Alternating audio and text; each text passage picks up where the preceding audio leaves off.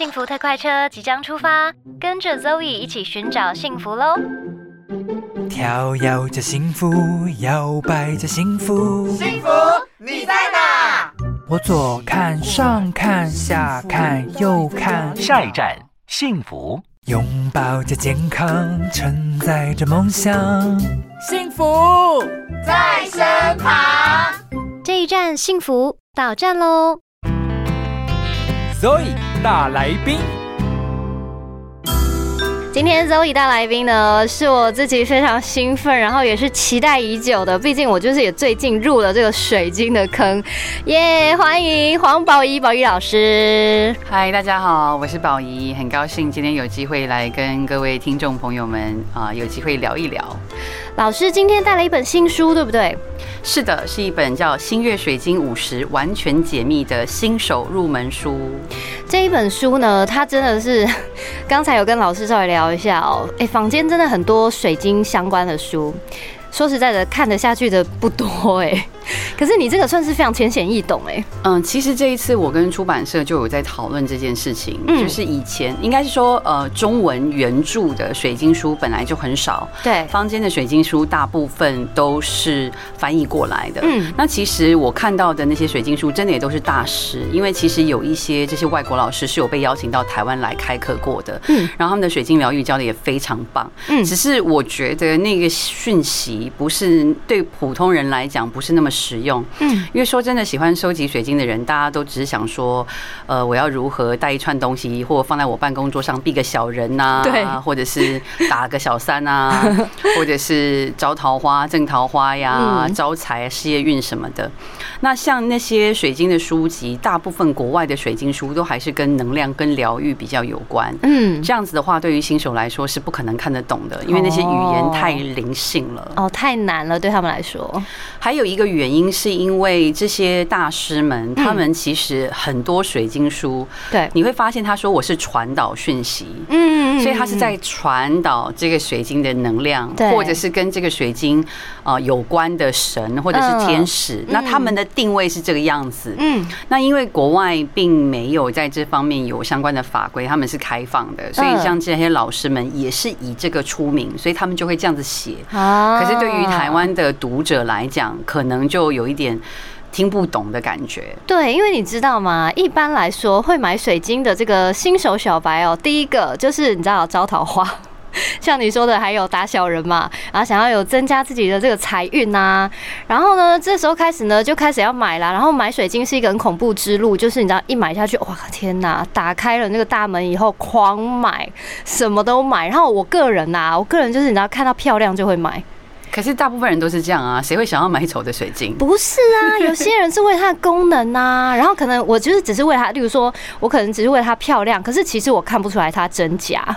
对，我觉得真假这件事情是一个蛮大的主题，因为如果你要买的水晶它价位很高的话，你最好要请这个卖你的人付出鉴定书，哦因为呃，其实我自己认识我们圈内的一个魔法老师，他的呃悠悠悠老师，他 NBA 女巫，她也出过书，嗯他的水晶工作室的水晶都很了不起，而且他们是卖宝石的。哦那她老公就是有呃水晶鉴定的呃书，而且人家是有鉴定的这个身份，然后甚至有这样的课，嗯是是有这些专业的管道可以去辨认。哦，但是你不可能为了什么八百块的水晶去找人家做鉴定，对不对？对对对，除非八百万，对呀、通常鉴定大家比较像是钻石啊，对，或者是说呃那种翡翠嗯比较贵的，嗯那可能就会需要鉴定。嗯但是其实我觉得鉴定这件事情在台湾不算太流行。嗯那我觉得水晶，因为它其实仔细看我的书，它里面我们介绍五十种，其实不多也不少。嗯，它里面会讲到每一个水晶其实有不同的硬度，对那还有。天然的水晶一定都会有矿缺，对，所以它要去鉴定的话，其实有时候会从硬度跟矿缺去看。嗯。那还有一个部分就是颜色，嗯。因为染色的呃，因为玻璃染色的话，它会也会做假的矿缺，就是基本上它呃就是。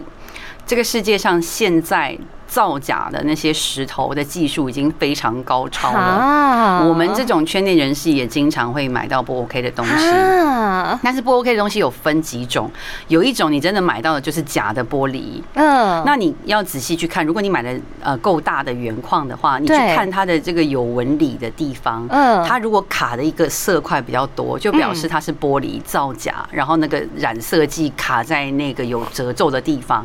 等一下，这不是俗称的彩虹吗？呃，彩虹在里面，跟在外面不一样。外面，OK，还有一个部分是关于水晶里面的这个泡泡。嗯那彩虹是彩虹是彩虹，可是泡泡是泡泡。嗯有一些，比如说欧泊，就是蛋白石，嗯，它里面会有空心的部分，嗯或者是琥珀，嗯它里面也会有空心，甚至会有这种昆虫在里面。大家侏罗纪公园都看过吗？哦侏罗纪公园讲的是真的。嗯对，所以就是这一种，如果它里面有泡泡，那还算说是可以理解的。嗯但是水晶里面有泡泡，其实是不正常的。等一下，那不就是传说中的水胆跟油胆吗？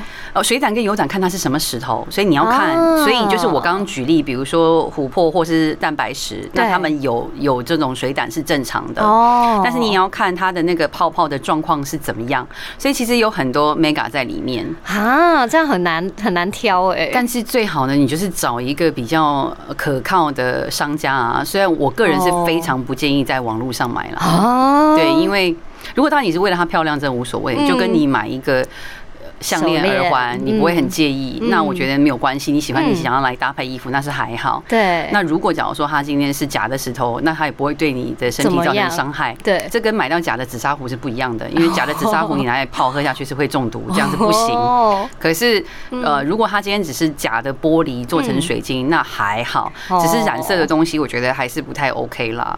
对啊，而且你知道，一般来说啦，大家可能就觉得哇，就像你刚刚说的，现在这个造假的这个技术实在太好了，甚至有可能圈内人也会被就是被骗到啊，不要说骗到啦，就是被就就魅惑到。可是你看，像我们这种超级小白的，基本上我们根本就分不出来，除非什么像你刚才说的，有些矿缺啊，然后它可能就长得原本就是比较就粗犷一些啊，你是看得出它是它是天然的。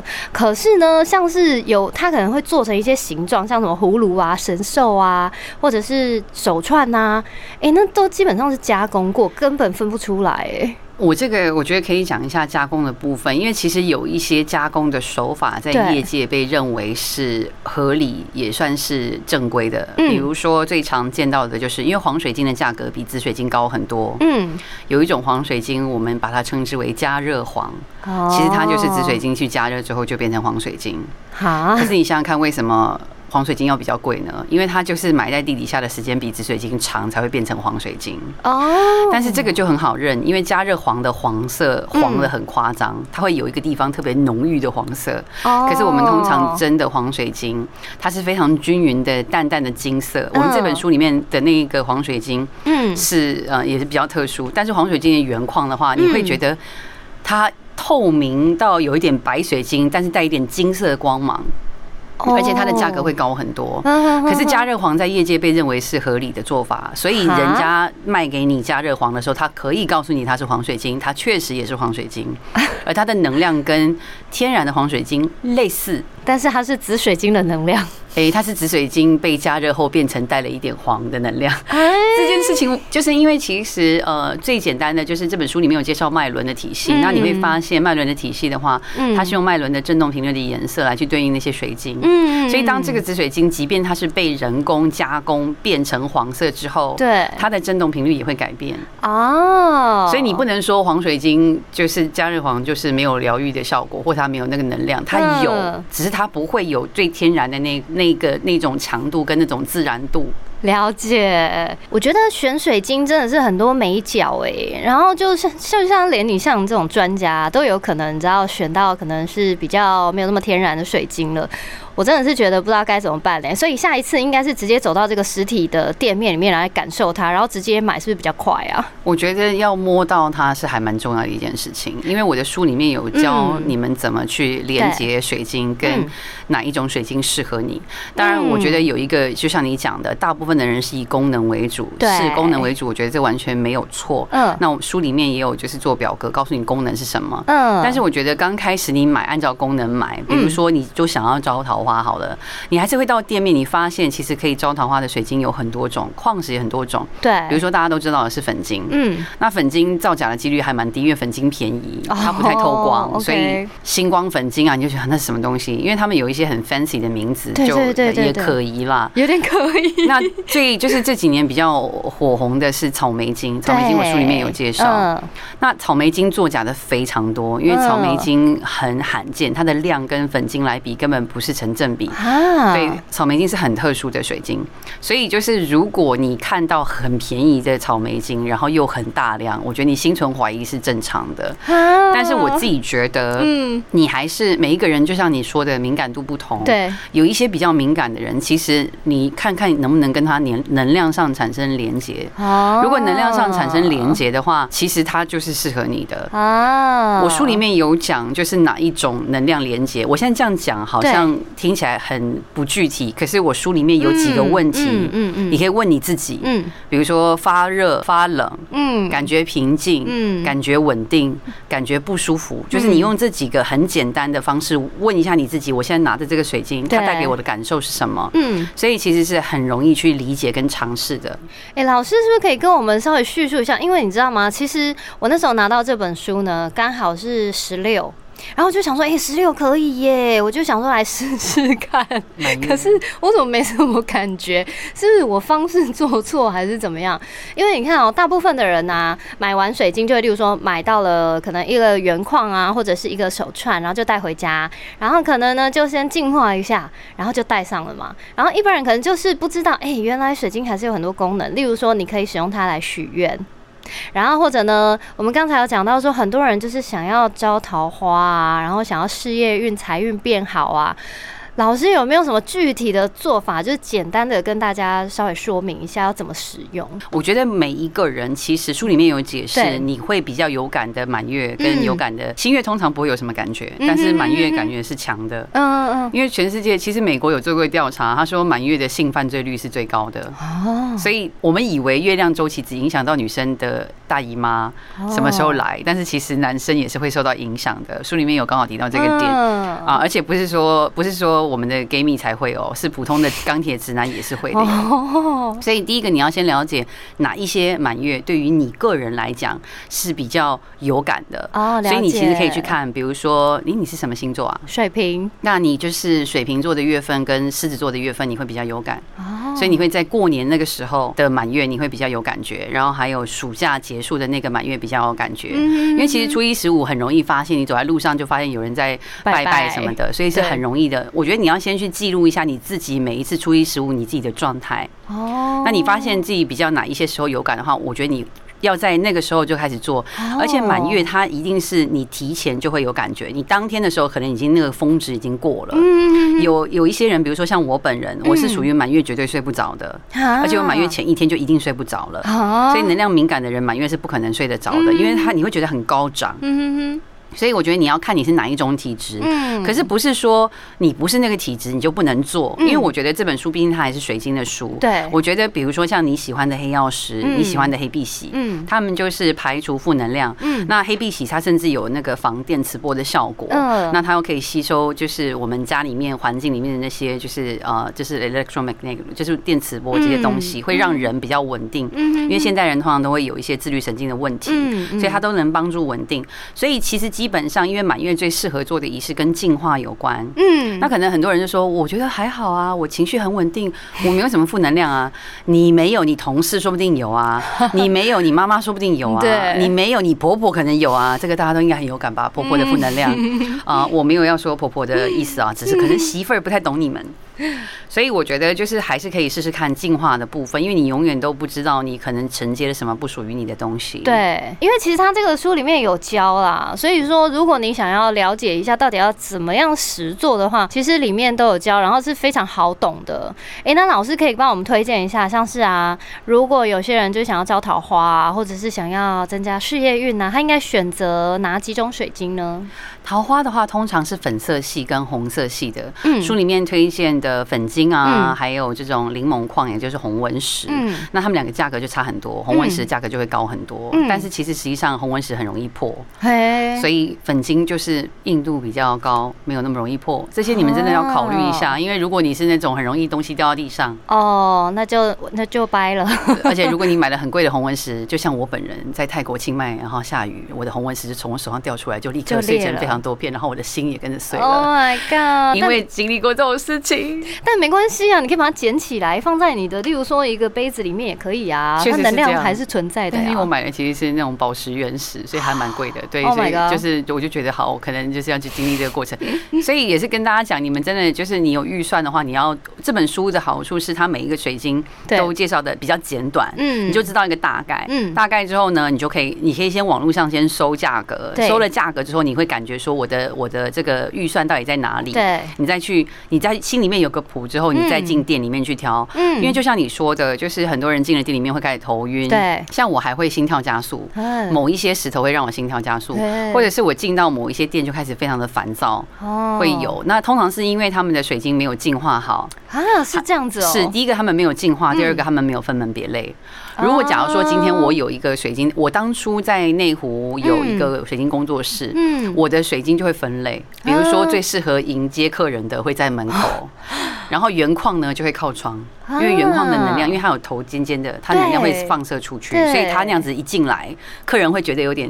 被能量震折住，对，所以它是，所以你要看，那我们这个已经是类似在摆正了，一般人不用做到这种程度。哦，了解，因为一般人也不会买到那么多，对可是有一些卖原矿的店是很夸张，他们就放很多，而且挤在一起，嗯所以你进去会不舒服。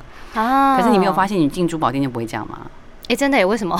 因为珠宝店的是打磨过的，啊打磨过他们是圆形，它的能量就不会冲出去。啊再加上珠宝店它卖的是贵的，纯度很高的，所以它每一个脉轮跟每一个能量都是很单一、很稳定的，储藏在那一颗宝石里面，所以它的能量是很稳定的。嗯所以它贵也是有道理，因为它的纯度高，而且它的工可能很细，因为有一些呃矿石嗯硬度越高的通常会比较贵。嗯嗯嗯比如说红纹石，它就算再贵，它也是有一个度，因为它软。嗯，大家很喜欢的萤石，萤石嗯超级软，对萤石从来不会有太贵的情况，因为很容易被 K 到，因为它非常软，就很容易脆啊。对，就是呃，而且黑为什么你会发现黑碧玺虽然不太贵，但是它会比黑曜岩更贵一点点，就黑曜岩便宜到让你觉得很夸张。对，超便宜耶，便宜到我觉得世界上应该没有假的黑曜石了吧？呃，一我是不了解他们厂商们的想法是什么啦，但是因为黑曜石是火山岩。嗯，所以它它是岩石堆积而成，它的硬度只有嗯五点五五点五，但是黑碧玺它是七到八，所以就差哦很多。有差，我们平常这种石英水晶、白水晶、黄水晶、紫水晶，它们它的硬度都跟黑碧玺差不多，是七到八。哦所以它就是比较不容易坏。了解，刚刚讲到真假部分，有些人会嗯稍微拿指指指甲或者硬度稍微去那个，但有一些人，因为通常你上网去搜，会让你用烧的，但我觉得你在店里面，老板不会让你烧的。绝对不会吧？对呀、所以就是你要看一下它那个矿缺啦。可是我是觉得得，我觉得你找到靠谱的店家还是比较重要，啊，因为你自己去连接也比较重要。因为有的时候，因为我我也去过那种，就是一进去小小的一间店，然后全部都是水晶，我真的头晕到一个不行哎、然后我完全没有办法感受，因为我在里面实在是头太晕了，我就受不了，我就书里面。有讲，就是如果你要去选水晶，而且你是容易晕的人的话，嗯你可以穿防电磁波的衣服去。哦，我跟你说，我本人有一个称号就是万磁王，因为就是我附近的这个电子用品都会用奇迹式的方式坏掉。哦我小时候也是这样子，然后我可以治。我教你，天哪！原来这一集最大的收获竟然是万磁王的体质有解。好了，因为我常常就是去去选水晶的时候，我都觉得天啊，头好晕哦。然后我就是周遭有几个也是很爱买水晶的朋友，然后动不动就说：“哎、走走走，我们去买水晶。”然后我说：“好，那我陪你去。”去了以后，我就觉得天啊，我头真的是晕到不行。我说：“我先出去走一走。你最快的方式就是呃使用防电磁波的东西。”嗯，那比如说我现在身上带这个能量片，它是反正它有防电磁波的效果。那那有一些衣服是防电磁波，因为现在就是大家对于电磁波越来越在意，所以有买这样的衣服，你会你穿这样的衣服去，你会发现差很多，这是第一个可能性。第二个就是你要穿扎根的颜色，你不要穿白色去。嗯，就是一个吸收的颜色。呃，没有白色它太透明，它跟所有东西都可以共振。啊可是如果你穿黑色、深棕色，但其实黑色最好，嗯。黑色有一个保护的效果。嗯。但是有一些人衣服还不够，嗯。所以我觉得防电磁波的东西在身上是第一个最有效的方式。哦。那第二个方式就是，你要跟人家约去的时候，你一定要确保你前天睡得很好，啊 因为当你睡眠很好的时候，你的神经系统本来就比较稳定。哦因为你其实去这种地方，它刺激的是你的能量体，但它也会刺激你的神经系统，因为它有电磁波嘛，它也会有一些磁场的东西，不是电磁波，它有一些磁场的东西。嗯所以你如果睡得很好的话，你的神经系统在一个比较正常运作调节的状态，对它就比较不会受到那么多的刺激。哦我书里面写的都是超务实、超健康的方法。哦，好哦，太好了。如果朋友跟你说：“哎、你今天陪我去逛一下。”你说：“昨天没睡好，不行。然后就是要约的话，可能要提前一周，然后那一周都先休息，休息要非常的完善，才有办法去逛水晶的店。”还有，其实网络上有一些，现在有一些还蛮流行。我发现有一些水晶工作室，他们是嗯预约制，嗯，对对对，一两个客人而已。嗯，对对对，这种也比较好，因为通常这种店他们的水晶就会好好照顾。好啦，提醒大家啦，如果呢，哎，你刚好是这个水晶新手，然后你不知道怎么样挑水晶，然后你也不知道怎么样选到一个适合自己的，然后你想要的功能，你又不晓得要挑哪一种，这时候呢，欢迎大家好不好，直接去买这本书《星月水晶五十加完全解密》。好啦，今天感谢黄宝仪老师，谢谢大家，希望有机会跟大家再聊聊。谢谢。